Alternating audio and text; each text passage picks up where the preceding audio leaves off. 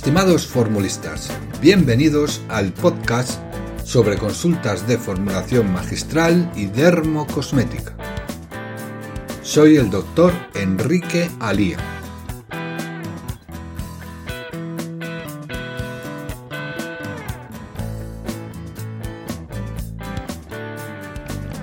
Hoy vamos a hablar de cómo elaborar un gel de hidroxipropilmetilcelulosa compatible con la mayoría de los principios activos, ya sean mm, cosméticos como mm, activos de formulación magistral de dermatología. La hidroxipropilmetilcelulosa forma geles por imbibición, por absorción de agua, siendo independiente del pH, cosa que no ocurre con el gel de carbopol, que para gelificar es necesario que el pH tenga un valor de 7, es pH dependiente.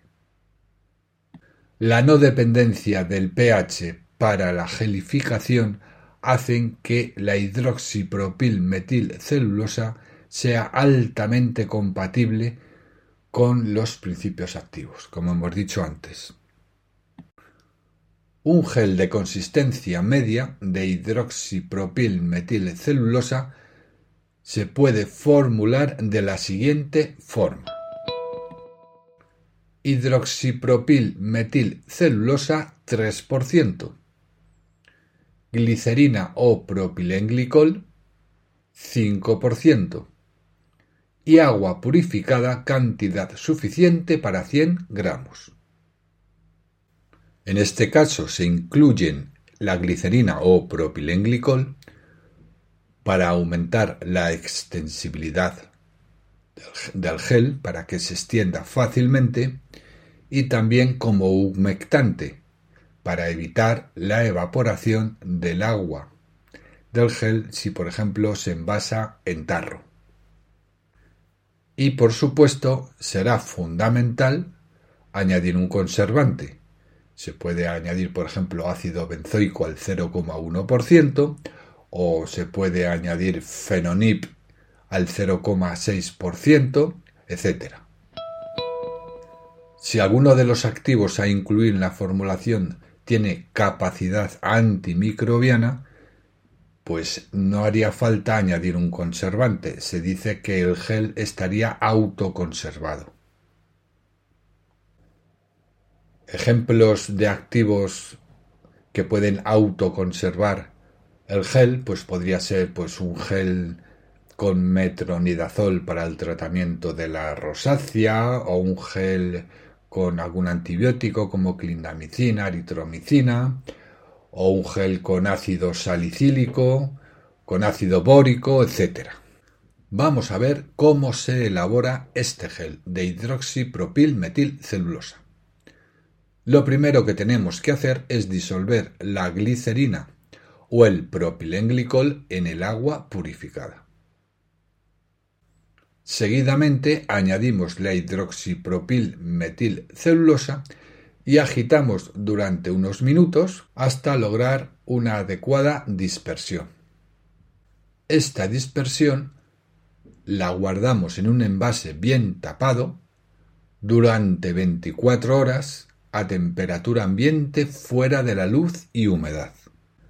Pasado dicho tiempo, destapamos nuestro envase y agitamos durante unos minutos a modo de homogeneización. Esto se hace para obtener un gel totalmente homogéneo, libre de agregados gelificados. Se va a obtener un gel de consistencia media, incoloro, límpido y transparente. Es un gel con una adecuada extensibilidad, evanescente ya que deja poco residuo tras su aplicación y homogéneo. No deben aparecer grumos ni aglomerados parciales gelificados. Tiene que ser un gel totalmente homogéneo. Este gel entonces sería un gel base para elaborar formulaciones ya sean cosméticas o magistrales. A título de ejemplo, vamos a ver cómo se puede elaborar un gel de metronidazol al 0,5% y también con ivermectina al 1%. O sea que la fórmula sería metronidazol 0,5%, ivermectina 1% en gel de hidroxipropilmetilcelulosa cantidad suficiente, por ejemplo, para 100 gramos. Este gel sería idóneo para el tratamiento de la rosácea. Una vez reducidos a polvo fino tanto la ivermectina como el metronidazol, se sitúan en un mortero y se añade un 1% de propilenglicol, batiendo hasta formar una pasta homogénea. Seguidamente se añade el gel de hidroxipropilmetilcelulosa que hemos elaborado previamente en pequeñas porciones batiendo hasta homogeneidad. Se va a obtener un gel opalescente blanquecino dado que el metronidazol y la ivermectina se incorporan dispersos en el propilenglicol, no se incorporan disueltos. La dispersión con propilenglicol hace que no se formen grumos de estos dos activos. Si quieren saber más sobre este gel de hidroxipropil celulosa, pueden realizar una masterclass que he preparado sobre cómo elaborar este gel, sus características, concentraciones, compatibilidad, formulaciones que se pueden realizar, etc. La masterclass es en vídeo, tiene media hora de duración y si quieren más información y visualizar demos, pueden hacer clic en el enlace que tienen en la descripción de este podcast.